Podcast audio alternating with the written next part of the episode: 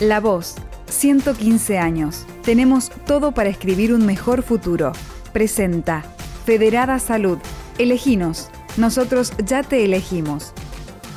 Soy Agustín Caretó y en el marco del ciclo de entrevistas por los 115 años de La Voz del Interior, hoy nos visita Gastón de Fagot, presidente del Instituto Atlético Central Córdoba. ¿Cómo estás Gastón? Gracias por venir. ¿Cómo te va? Muy buenas tardes, gracias por la invitación. Bueno, Gastón, hemos empezado entre todos a pensar en lo que va a ser la Córdoba del 2030 y es muy difícil imaginar a una Córdoba sin instituto en 2030.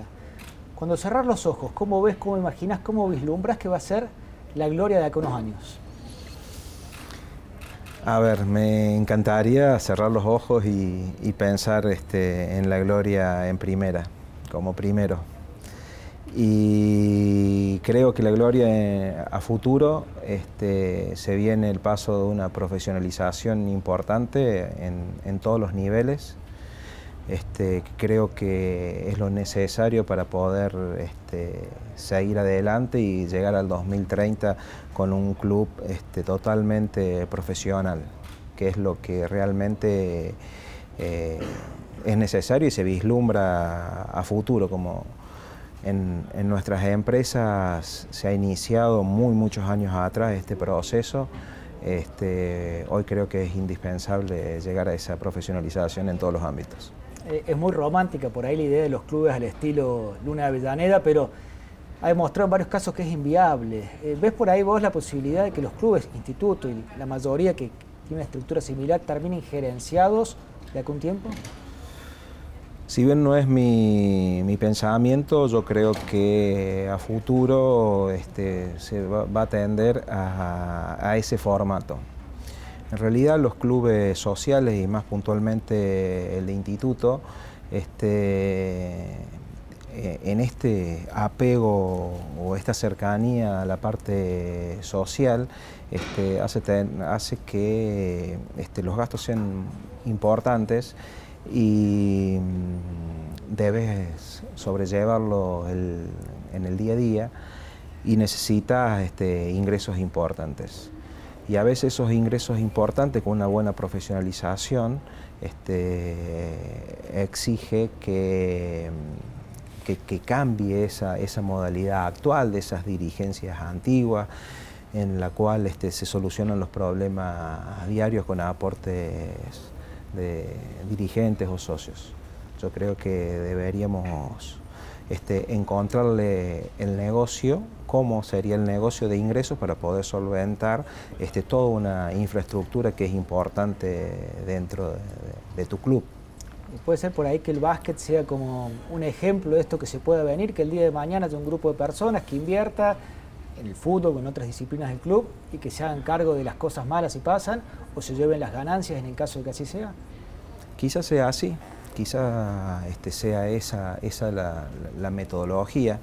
Este, algunos clubes de Córdoba este, han iniciado ese proceso en el cual este, han hecho aportes eh, para una mejora de infraestructura y un seguimiento diario este, para empezar a lograr este, dar resultados. Acá el negocio que, que, está y que existe y que es real eh, es el negocio de la formación eh, de jugadores y, la venta posterior. Y eso es como hoy inicias ese proceso de inversión y recién lo vas a tener 10, 12 años después. Este, a un jugador que, tiene, que tenga la posibilidad de llegar a un equipo este, de primera profesional y que pueda llegar a ser vendido en una buena cuantía de dinero. Em, hay algunos clubes que ya lo han iniciado este, y otros lo hacen más amateur. Van apareciendo los jugadores y van saliendo al mercado a un precio totalmente diferente eh, que estando en primera división. Hacía referencia recién bueno, la importancia de la venta de los jugadores propios cuando se dio ahora la venta de Mateo Klimovich, uno de los dirigentes encargados de la Comisión de Obras, como Daniel Pedral en su momento, él tenía un plan de obras para el Instituto de Acá el Futuro para los próximos años. De todas esas obras, ¿pensás que hay algunas que se pueden llegar a hacer en el corto plazo o en el mediano plazo, quizás antes del 2030? ¿Y cuáles son para vos dentro de esas las prioritarias? Tengo entendido que una cancha de fútbol sintético era uno de tus anhelos, digamos. Eh, en realidad había que, poner este, un orden de prioridades. Dentro de ese orden de prioridades, este, nosotros necesitamos una cancha de fútbol sintético dentro del predio de la Agustina porque hay momentos en los cuales este, uno no tiene espacio para, entrenar, por ejemplo los días de lluvia y tenemos que salir a, buscar otras canchas para no arruinar eh, el pasto en, eh, esos días. Este, y existe una posibilidad posterior que se puede llegar a alquilar también ese, ese mismo esa misma cancha. Era un anhelo y en realidad era un deseo que, tenía esta comisión este, a futuro. Eh, y con respecto a lo que se viene y que no falta mucho, es que hay que cambiar el sistema de iluminación. Hoy las cámaras necesitan otro tipo de iluminación con mayores lúmenes y es necesario para poder ser transmitido este, los partidos se necesita este, en forma urgente de, ese cambio. Otra de las cosas que veo sostenida y más con la cantidad de, hinchas y socios que van a la cancha es quizás este, poner las butacas y ser una cancha que cada socio o hincha esté sentado sobre una butaca. Este, que también este, a futuro eh, es, el paso siguiente. Yo creo que ya cuando llegas este, en la Superliga ya tienen distintos parámetros que hay que cumplir y uno de esos va a ser el sistema de butacas. Y se habló también de la posibilidad de una vez por todas refuncionalizar la famosa máquina de escribir que hace años que está ahí esperando. Sí, la verdad que eso de la máquina de escribir este, fue, fue un anhelo allá este, por el año 80 cuando se, armó los, galpones esos de, para hacer pelota paleta. Este, y la idea general, o sea, original, era mucho más abajo la tribuna eh, y en el medio apareció algún grupo de dirigentes que pidió que hicieran un palco en el medio, entonces subieron, subieron la altura y quedó con una mala visibilidad, una mala visibilidad para el arco que, tenemos ahí. Eh, quizás podría ser a futuro, a mí me gustaría quizás hacer el cerrado completo de la de la popular para que quede este, toda una cancha uniforme exactamente de, de ambas populares iguales.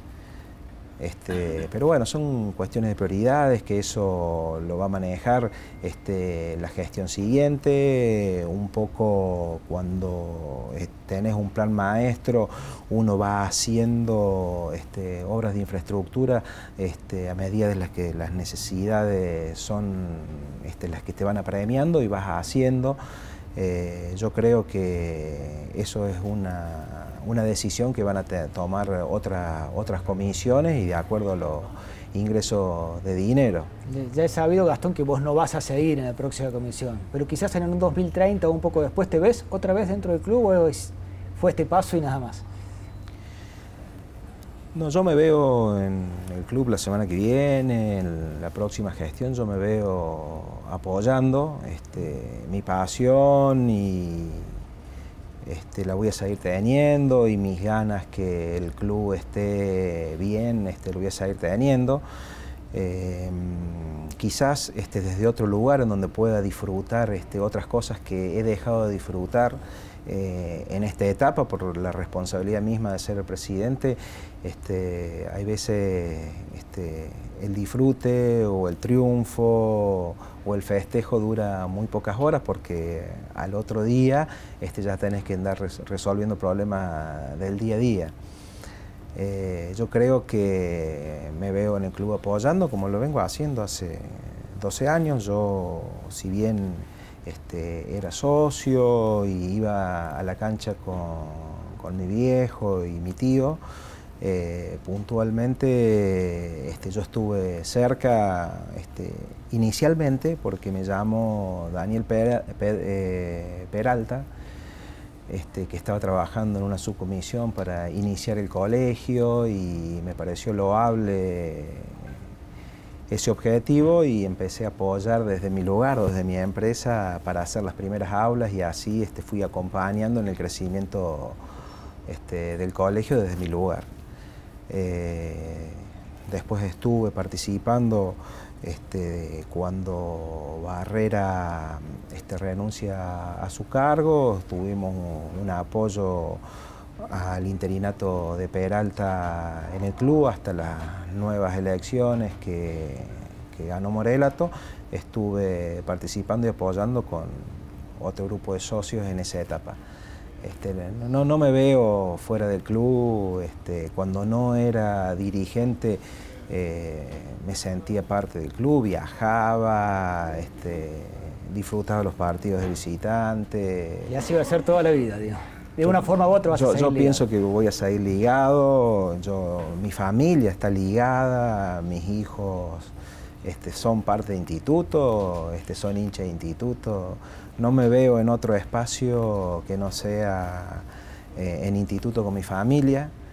Este, como mi viejo en algún momento cuando yo era niño o en mi, inicio de adolescencia me llevaba a la cancha este, y yo lo hice con mis hijos de recién nacido, con mis hijos que ya son más grandes, lo hice en el fútbol y en, esta etapa este, lo hice mucho con el baje, con mis dos más chicos.